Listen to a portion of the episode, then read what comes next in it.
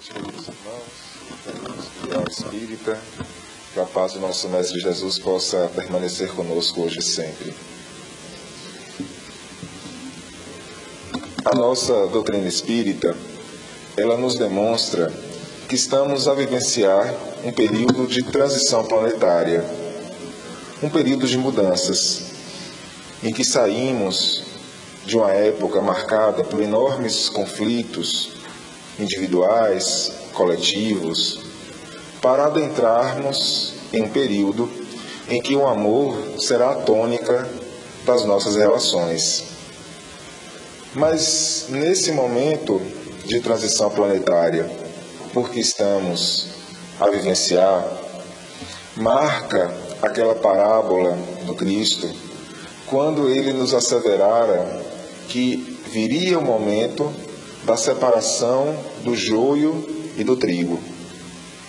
Que haveria necessidade de se dar o tempo necessário para que essa separação ela pudesse ser realizada. E nas palavras de Paulo de Tarso, nós vivemos um momento em que tudo nós podemos, mas nem tudo nos convém. Porque permeia as características desse momento de transição planetária, desse momento de mudanças que estamos a vivenciar, uma sociedade em que os limites são cada vez menos claros, onde nos é dada uma imagem que podemos fazer da vida o que bem quiséssemos, o que bem desejássemos. E essa possibilidade de agirmos, de nos comportarmos livremente, é necessária nesse contexto para que cada um de nós possa buscar demonstrar as suas verdadeiras preferências, as suas verdadeiras predileções, demonstrar as nossas tendências, os nossos gostos centrais.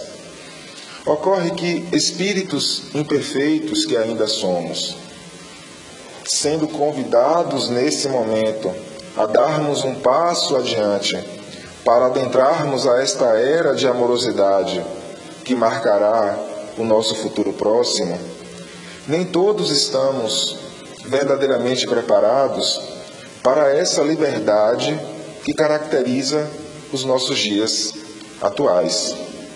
E por essa razão, muitas vezes vivemos os nossos dias em conflitos, em dificuldades, como se estivéssemos perdidos, sem rumo, sem sabermos exatamente qual a trilha, qual o caminho a seguir de agora em diante. E isso faz com que nós tenhamos que reconhecer que os conflitos, que as dificuldades marcam esses dias atuais. Conflitos de várias ordens, mas fundamentalmente na nossa esfera psicológica, a nos demonstrar que a maneira como nós estamos a utilizar do nosso livre-arbítrio, a maneira como nós estamos a utilizar da nossa liberdade, não é a mais adequada. Pois, muitas vezes perdidos que estamos nesse nevoeiro que caracteriza os nossos dias, fazemos escolhas equivocadas, damos espaço em nossas vidas para os nossos vícios, para os nossos defeitos, para as nossas dificuldades, e com isso acabamos atraindo para a nossa existência os conflitos, as turbulências que caracterizam os nossos dias. Conflitos, turbulências, dificuldades que são um instrumento necessário, fundamental, nesse estágio evolutivo em que nos encontramos, porque servem como um sinal de alerta para buscar nos chamar a atenção que algo não está correto, que algo não está adequado em nossas vidas. Pois, se vivenciássemos uma existência pautada pela paz, pela harmonia, mas decorrente de uma inércia, decorrente de um esforço não realizado, em verdade nós perderíamos uma oportunidade de evolução, dando espaço para comportamentos, para atitudes inadequadas. E na medida em que essas dificuldades, que esses conflitos se apresentam, que muitas vezes nós paramos um pouco para refletir o que é que nós estamos fazendo da nossa vida, como é que nós estamos gastando o nosso tempo, como é que nós estamos trabalhando a nossa casa mental de forma diária. Os conflitos são sim um instrumento relevante para nos chacoalhar, para nos despertar nesses momentos de dificuldade. Mas, conforme nos elucida Manuel Filomeno de Miranda, invariavelmente nós vamos encontrar na raiz desses conflitos, na raiz dessas dificuldades que caracterizam os nossos dias, processos de ordem obsessiva, processos de obsessão, que são muito naturais em nossas vidas, em razão das nossas dificuldades, em razão dos nossos vícios, das nossas limitações. Mas como buscar refletir, como buscar compreender melhor esse processo, esse fenômeno da obsessão que muitas e muitas vezes caracteriza a nossa existência? A nossa doutrina espírita, ela vai nos demonstrar que é da lei divina ou natural a possibilidade que nós espíritos temos de interagir, de nos relacionar uns com os outros. Não apenas nós, espíritos encarnados, mas também os espíritos desencarnados. Que essa possibilidade de intercâmbio, de interação, é da lei. Que independente de nós acreditarmos ou não, essa interação ela se processa. Da mesma maneira como nós podemos influenciar os espíritos desencarnados, eles também nos influenciam em nossas vidas. E esse processo de interação que marca a nossa existência é pautada por uma lei que a nossa doutrina nos demonstra, nos denomina como lei de sintonia ou afinidade. De forma que a partir dos nossos gostos, a partir dos nossos desejos, das nossas preferências, nós demarcamos a nossa companhia espiritual. Nós delimitamos aqueles espíritos que nos acompanham, por terem gostos, por terem desejos, por terem preferências semelhantes a nós. Dessa maneira, quando nós buscamos através da oração, da prece, quando nós buscamos um esforço contínuo de darmos o nosso melhor, de buscarmos vivenciar o amor em nossas relações, de buscarmos domar as nossas próprias mazelas, nós atraímos para o nosso entorno os espíritos de luz, os espíritos amigos. Nós fortalecemos os nossos laços com o nosso espírito protetor, com o nosso espírito guia que vão nos auxiliar nos bons propósitos, que vão nos fortalecer nos momentos de dificuldade, que vão nos intuir de maneira contínua, de forma que possamos ir identificando os caminhos que devemos seguir em nossas existências. Esses espíritos amigos, esses espíritos de luz, eles jamais estabelecerão uma relação conosco de cunho obsessivo eles jamais nos obsidiarão. Porque, como são espíritos já vinculados ao amor, eles respeitam o nosso livre-arbítrio. E eles compreendem que cada um de nós tem um estágio evolutivo que nos é próprio, e tem um momento adequado para realizarmos as nossas próprias escolhas. Dessa maneira, eles buscam nos influenciar, eles buscam nos auxiliar, nos intuir, mas todas as vezes que eles identificam que nós não aceitamos as suas sugestões, eles respeitam, eles compreendem e se afastam. Reconhecendo essa, essa liberdade, esse livre-arbítrio que é próprio da nossa condição de espíritos imortais. Dessa maneira, eles jamais estabelecerão conosco uma relação de cunho obsessivo. Mas quando nós damos espaço em nossas vidas para os nossos vícios, para as nossas dificuldades, quando nós conduzimos a nossa existência com um olhar materialista, quando nós conduzimos a nossa existência com um olhar negativista, quando nós damos espaço em nossas vidas para identificarmos as falhas, os defeitos nossos, daqueles que nos acompanham, como sendo a tônica das relações, nós vamos atrair para o nosso entorno espíritos que, como nós, são espíritos imperfeitos. Espíritos que, como nós, ainda não são vinculados ao amor, ainda não são vinculados à luz. E por não serem vinculados ao amor, por não serem ainda vinculados à luz, eles buscarão se aproximar de nós, buscando nos influenciar para que nós possamos dar espaço em nossas vidas, cada vez mais, para os nossos defeitos, cada vez mais para os nossos equívocos, para as nossas falhas de caráter. E estabelecerão um processo conosco, buscando, objetivando a nossa dominação, buscando nos influenciar para que cada vez mais erremos.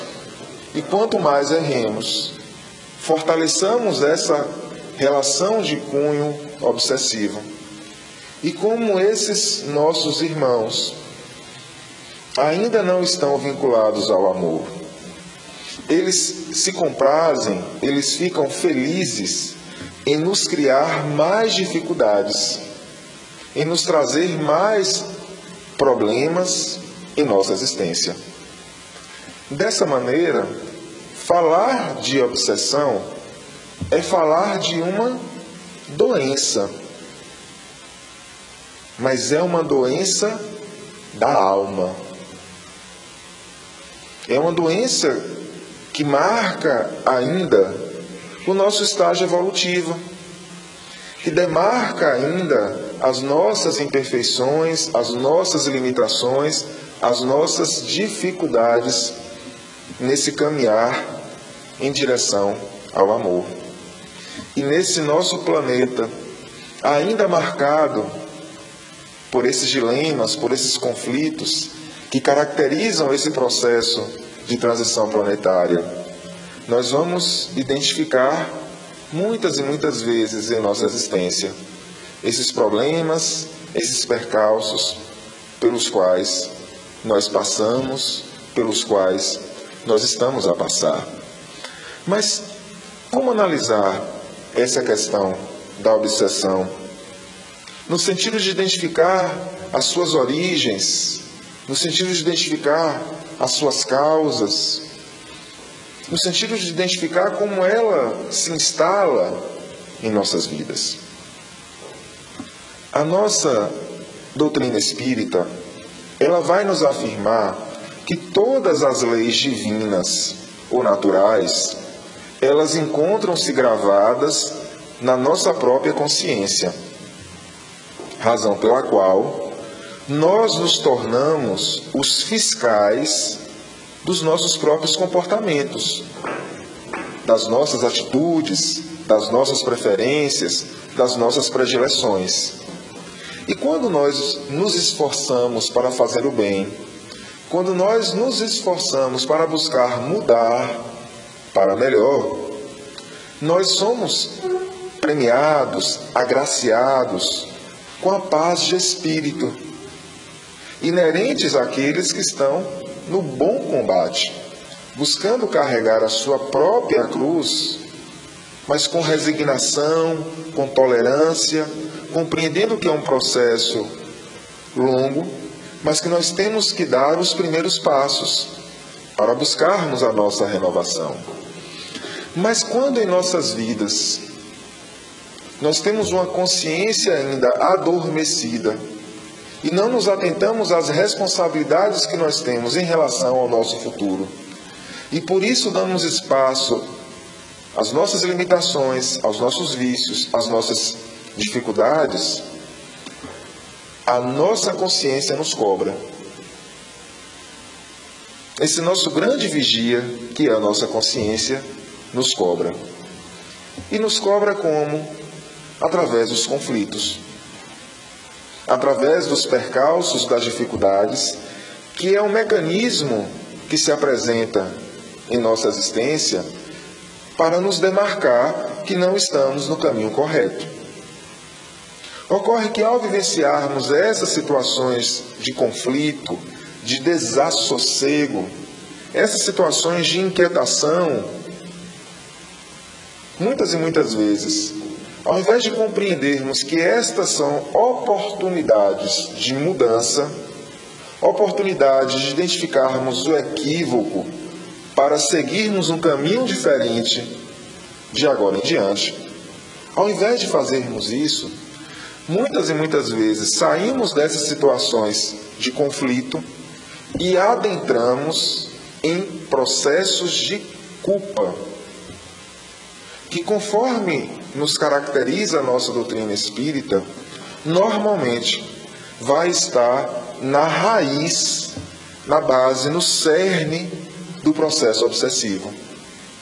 Culpa esta que se caracteriza por um auto-julgamento, porque nós analisamos o nosso comportamento e nós não aceitamos o nosso comportamento, nós não aceitamos a nossa atitude e nos auto-julgamos. E nós também nos autocondenamos, achando que não há justificativa para aqueles erros, para aquelas falhas, achando que somos a pior pessoa do mundo e por um desejo de autopunição, de autoflagelação. Culpa, então, que nos levará a esse processo de auto-julgamento, de autocondenação e de autopunição. E através desse sentimento, nós criamos as condições necessárias em nosso espírito para vivenciarmos um processo obsessivo. Como se fosse um plugue na tomada, onde esse sentimento de culpa deixará a porta aberta para que esses companheiros possam estabelecer um processo de influenciação em nossas vidas.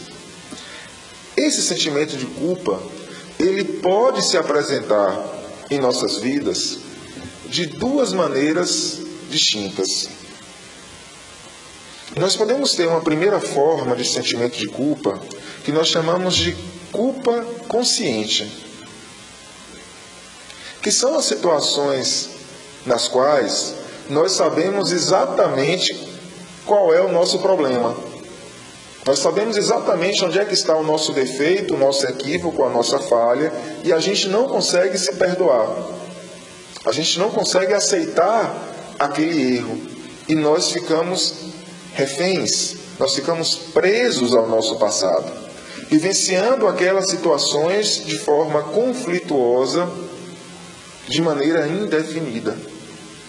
Nós tivemos um, um, um, palestrante aqui na nossa doutrina espírita, perdão, na nossa semana espírita, salvo engano, há dois anos atrás, Leonardo, lá de, de Pernambuco, um médico, né?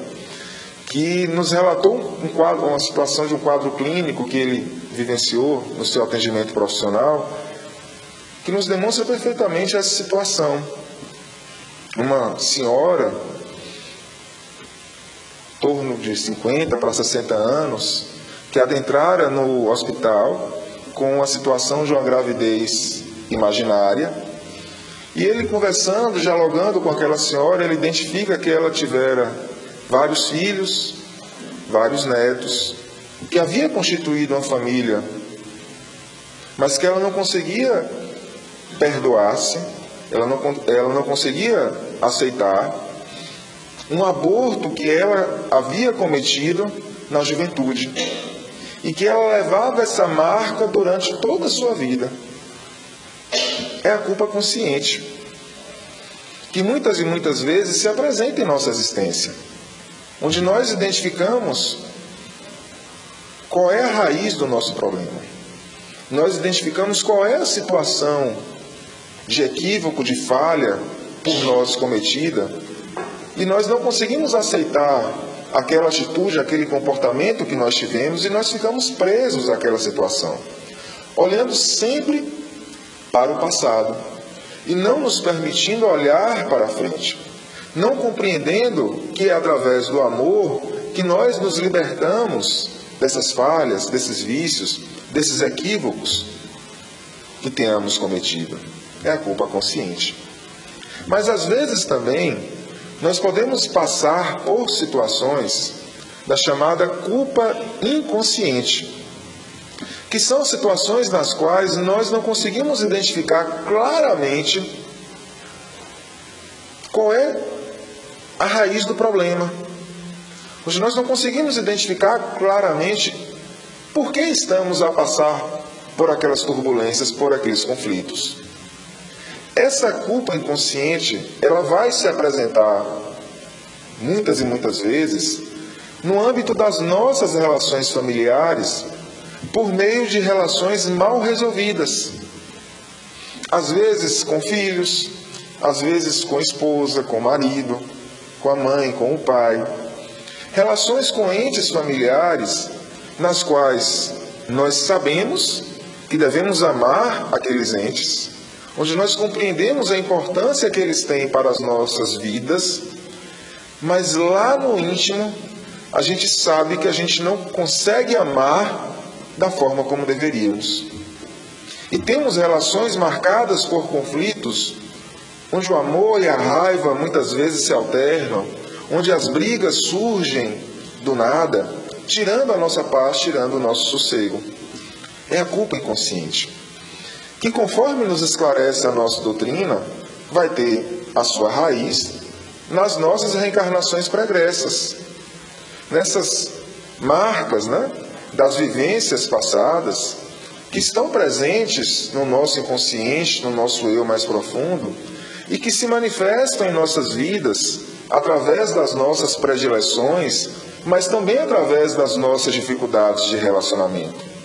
E ao passarmos por essas situações de culpa inconsciente, ao invés de reconhecermos o problema e buscarmos nos esforçar para vivenciar o amor, mas com calma, com tranquilidade, com serenidade, percebendo que é um processo de construção de laços,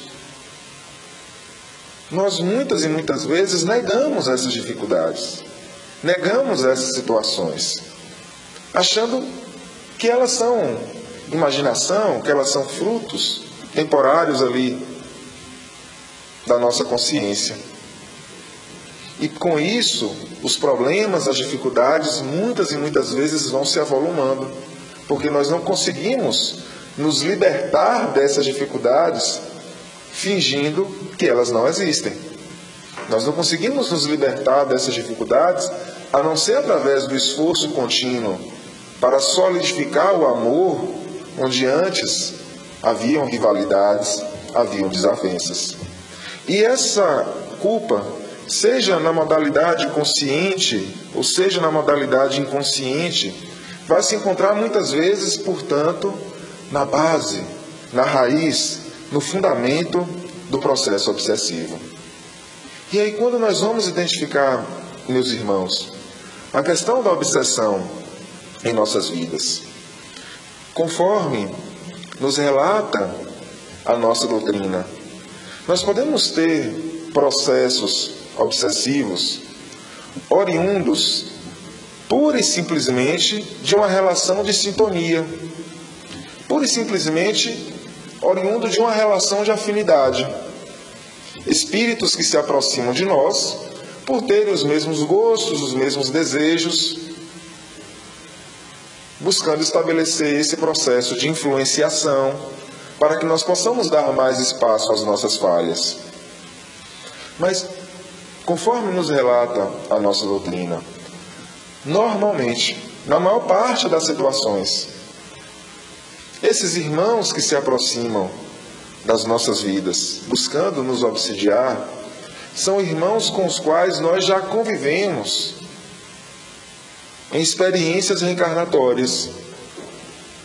São irmãos que muitas vezes se apresentaram em nossas vidas e que nós levamos a esses companheiros dores, dificuldades, que nós fomos o instrumento em suas vidas de desditas, de problemas, e que eles se apresentam agora em nossa existência, entre aspas, buscando cobrar conta, buscando devolver na mesma moeda, da mesma forma como nós fizemos eles sofrerem nas experiências reencarnatórias pregressas, eles agora também querem nos fazer sofrer.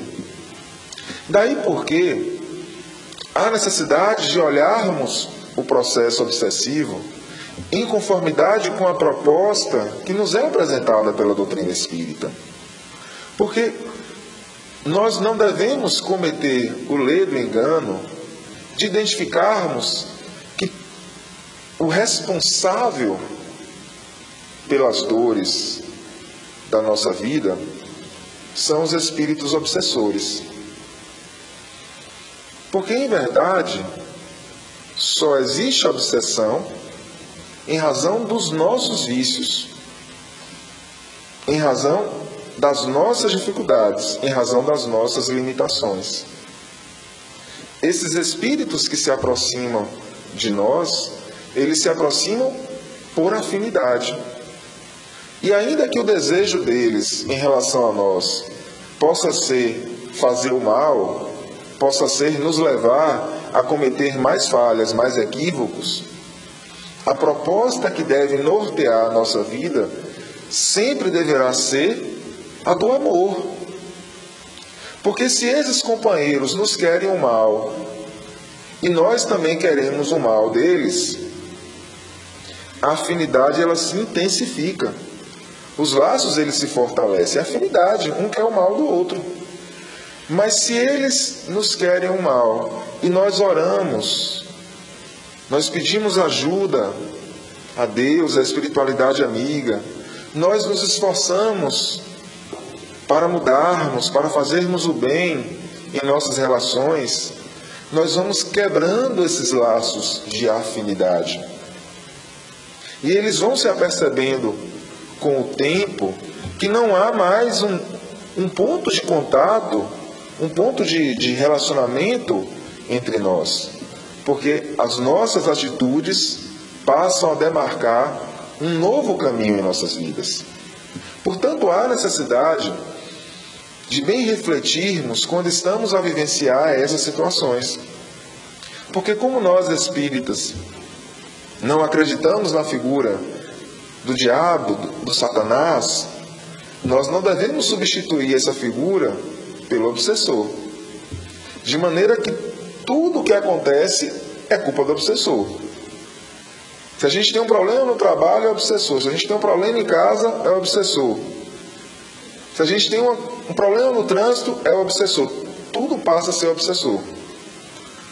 Ora, ao fazermos isso, qual é o tipo de sentimento que nós estamos nutrindo a esses espíritos? Ruim. Tudo de ruim é culpa deles. E se eles nos desejam mal e nós desejamos o mal a eles, a afinidade, o relacionamento ele se intensifica. A proposta, portanto, deve ser de buscarmos vivenciar o amor em nossas relações. Compreendendo, volto a afirmar, que esses processos apenas acontecem por afinidade, em razão das nossas limitações, em razão das nossas dificuldades, em razão das nossas falhas de caráter e esse processo, normalmente, ele se estabelece partindo de espíritos com os quais nós temos débitos a serem resgatados, débitos a serem redimidos. E, portanto, além de rogarmos o amor, o amparo da espiritualidade amiga para nós e para esses espíritos que nos acompanham, nós devemos buscar continuamente pedir perdão a eles. Porque volto a afirmar, normalmente, vamos botar entre aspas, o coitadinho na situação não somos nós. Normalmente a vítima na situação eram esses nossos irmãos, companheiros, que sofreram e que estão buscando, através da vingança, fazerem, entre aspas, justiça. Daí porque há necessidade de nós pedirmos perdão a eles, compreendendo que eles são tão sofredores quanto nós e que há necessidade que nós possamos pedir o auxílio, o amparo da espiritualidade amiga para esses nossos irmãos, de maneira que eles tenham também as oportunidades necessárias para seguirem um novo caminho de agora em diante. Nós vamos encontrar no livro de André Luiz, Ação e Reação, um capítulo que trata do chamado caso Silas, onde nós temos o relato da situação de um fazendeiro muito rico e extremamente apaixonado pelo ouro e que se encontrava cercado em sua residência por espíritos obsessores que buscavam lhe influenciar para que ele vivenciasse cada vez mais esse desejo pela posse dos bens materiais e por um olhar cada vez mais negativista sobre a vida. Porque nesse relato desse capítulo, demarca que apesar de toda a riqueza, ele era uma pessoa extremamente suvina, pão duro, de maneira a privar a sua família dos bens necessários para uma sobrevivência digna. E influenciado por esses espíritos que acompanhavam. E André Luiz, vivenciando aquela situação, vai presenciar um diálogo com esses espíritos obsessores, de forma que esses espíritos relatam que eles conseguem identificar de maneira muito fácil em Silas e muito fácil em todos nós qual é a nossa tendência central, qual é o nosso gosto fundamental. E é a partir da identificação dessa nossa tendência central, desse nosso gosto fundamental, que vai se buscar iniciar um processo obsessivo. Porque esses espíritos que nos acompanham, que nos rodeiam, eles identificam muito facilmente em nós qual é o nosso calcanhar de Aquiles. Qual é o nosso grande vício, qual é o nosso grande problema? Qual é aquela situação que nós já erramos em inúmeras experiências reencarnatórias pregressas, que nós já caímos em tentação em várias e várias vezes, que nós já passamos por inúmeros, inúmeras situações de sofrimentos em razão dessa mesma área, desse mesmo setor. Eles identificam isso muito facilmente e vão buscar estabelecer um processo de influenciação de maneira a nos, a nos incentivar para que nós possamos dar mais vazão em nossas vidas a esse nosso gosto central. E ao ler esse capítulo, fica sempre a reflexão. Esses espíritos que nos acompanham, eles identificam facilmente qual é o nosso gosto central. Mas e nós? E nós? Nós sabemos qual é o nosso gosto central? Nós sabemos qual é o nosso calcanhar de Aquiles, qual é a nossa tendência básica que já nos fez passar por inúmeras situações de sofrimento em experiências reencarnatórias pregressas. Ao fazermos essa reflexão, muitas e muitas vezes a resposta que encontramos é que não. Muitas e muitas vezes nós não conseguimos identificar qual é o nosso calcanhar de Aquiles. e não identificando o nosso calcanhar de Aquiles, vamos botar também entre aspas, nós nos tornamos presas muito mais fáceis.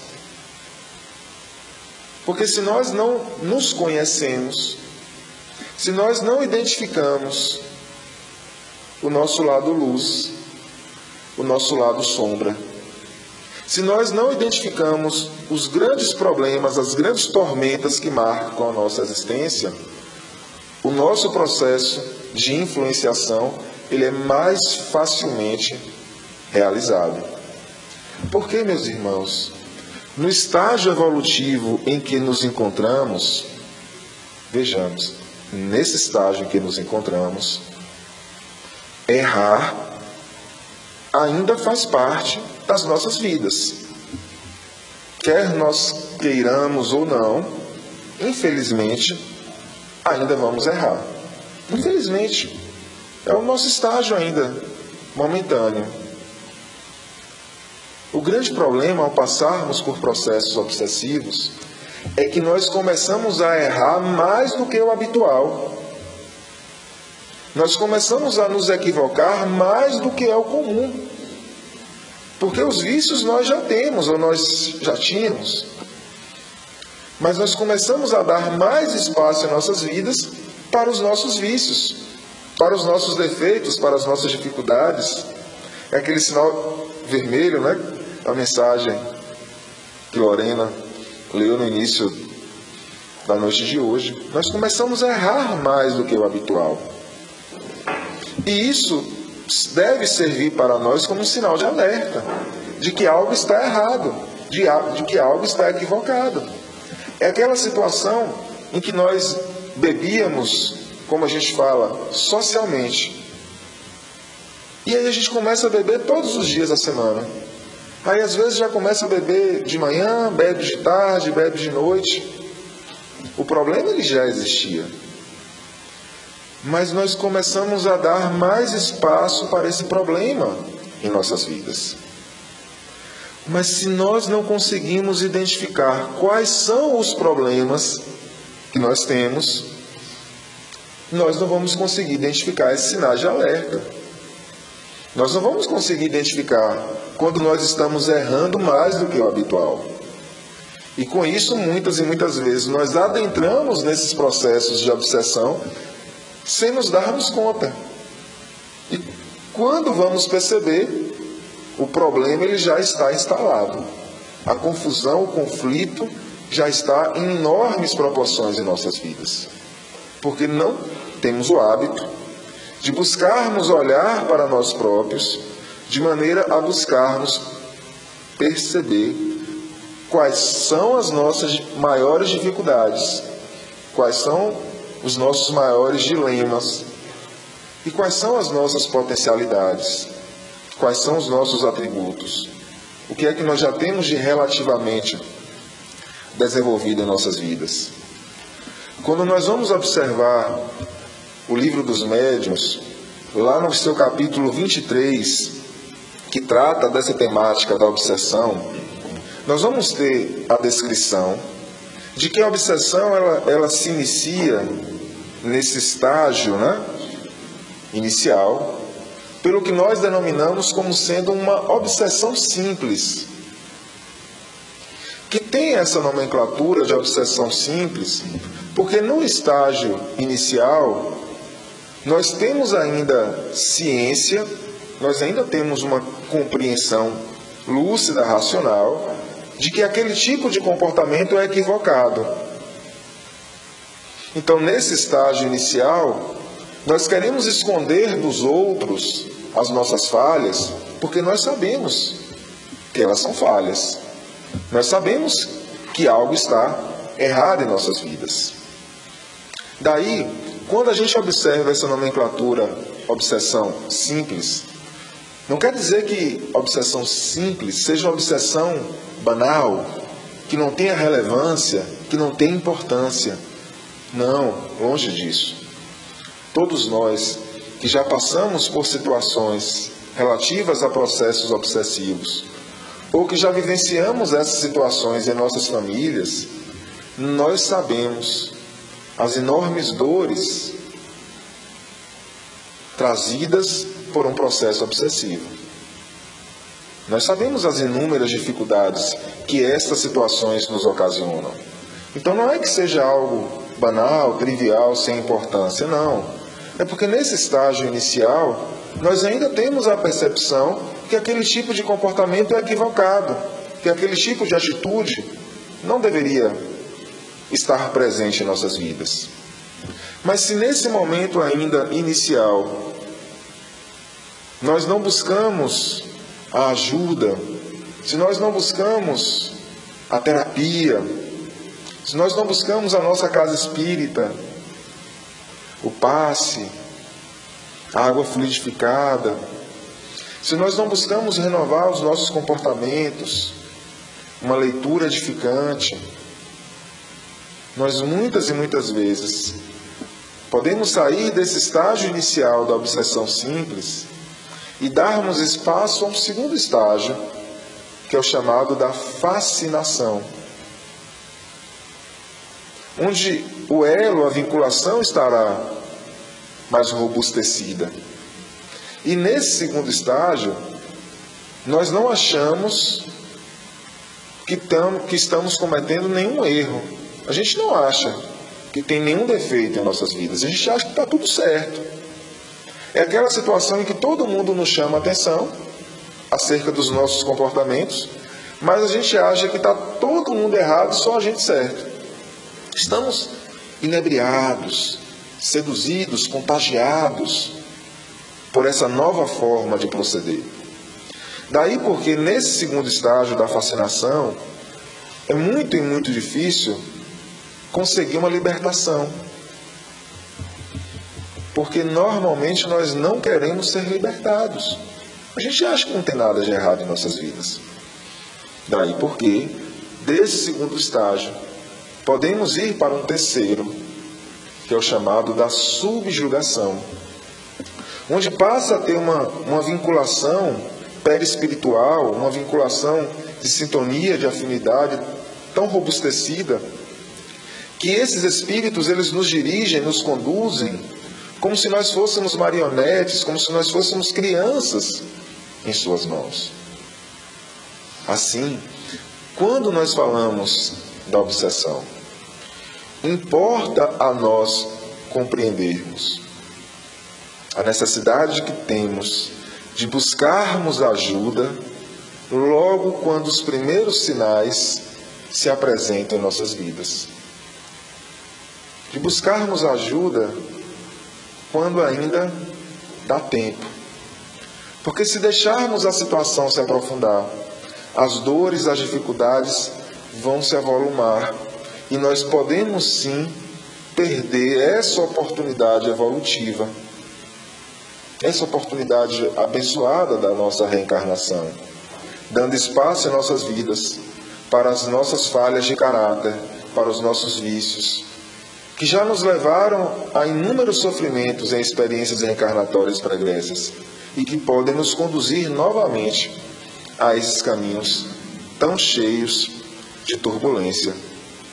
Assim, meus irmãos, olhar para a realidade dos nossos dias nos convida a olhar para a nossa própria realidade, a olharmos para dentro de nós, de maneira a compreendermos que a mudança ela se inicia, ela começa dentro de nós. Richard Simonetti tem um livro Quem tem medo da obsessão. E eu me lembro que eu li esse livro na adolescência e a capa do livro tinha um homem com guarda-chuva e naquele olhar ainda de, de adolescente, falei, então é simples, basta abrir o guarda-chuva que não tem obsessão em nossas vidas. Mas esse guarda-chuva, retratado por Richard Simonetti, é a vivência do bem. É buscarmos a nossa renovação moral, a nossa renovação de caráter. Porque, em verdade, Falar sobre obsessão é falar sobre renovação moral. Porque se nós estamos a passar por essas dificuldades e buscamos a casa espírita, esses espíritos que nos acompanham, nesse ambiente de amor, encontram seu porto seguro, encontram uma oportunidade de seguir um novo caminho, encontram a oportunidade de uma orientação, de renovarem a sua trajetória. Mas se nós saímos da casa espírita da mesma maneira que entramos, com as mesmas preferências, com os mesmos gostos, com as mesmas tendências, nada está resolvido. Porque o problema não são os espíritos que nos acompanham. O problema são as nossas dificuldades, são as nossas falhas de caráter.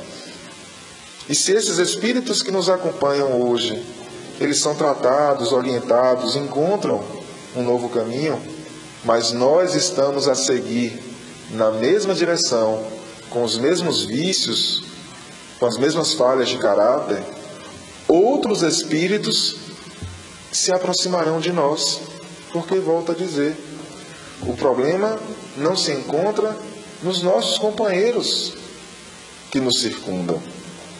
O problema se encontra em nós, nas nossas falhas, nos nossos vícios, nos nossos defeitos. Que, portanto, possamos buscar olhar para dentro de nós e percebermos que, como espíritos imortais que somos, o convite que estamos tendo é o convite da nossa renovação, é o convite para a nossa mudança, é o convite para vivenciarmos o bem em nossas vidas. E vai ser apenas através da vivência do bem, através do esforço contínuo para domar as nossas próprias mazelas, que nós vamos construindo um futuro mais harmonioso um futuro em que a paz, a serenidade se encontrarão presentes em nossas relações, porque nós estaremos com a consciência tranquila, em harmonia com o nosso Pai Celestial, com o nosso Deus de amor. Mas para que possamos fazer isso, há necessidade que queiramos dar os primeiros passos. Há necessidade que queiramos sair dessa situação, muitas vezes de inércia, de comodismo, que marca as nossas vidas, e percebendo que apenas a partir do momento em que nós nos predispomos a trabalhar, a buscarmos a mudança em nossas vidas, é que as coisas vão se acalmando, vão se serenando. Mas esse processo de caminhar em direção à luz, esse processo de mudança, de renovação, ele depende das nossas escolhas, das nossas opções, porque como nos afirma a nossa querida mentora Joana de Ângeles, o amor não nos constrange a nada. O amor, ele nos convida. E cabe a cada um de nós aceitar o doce convite do amor, ou continuarmos a dar espaço em nossas vidas para as dores, para as dificuldades, para os problemas. Que possamos, meus irmãos, nesse momento de grandes oportunidades que estamos a passar no nosso planeta Terra, bem aproveitar o nosso livre-arbítrio, bem aproveitar a nossa liberdade para direcionar a nossa vontade, para buscarmos fazer o bem, para buscarmos fortalecer, enaltecer o nosso lado luz, porque será apenas desta maneira que nós construiremos um amanhã mais sereno, mais ditoso. Muita paz, muito obrigado, assim seja.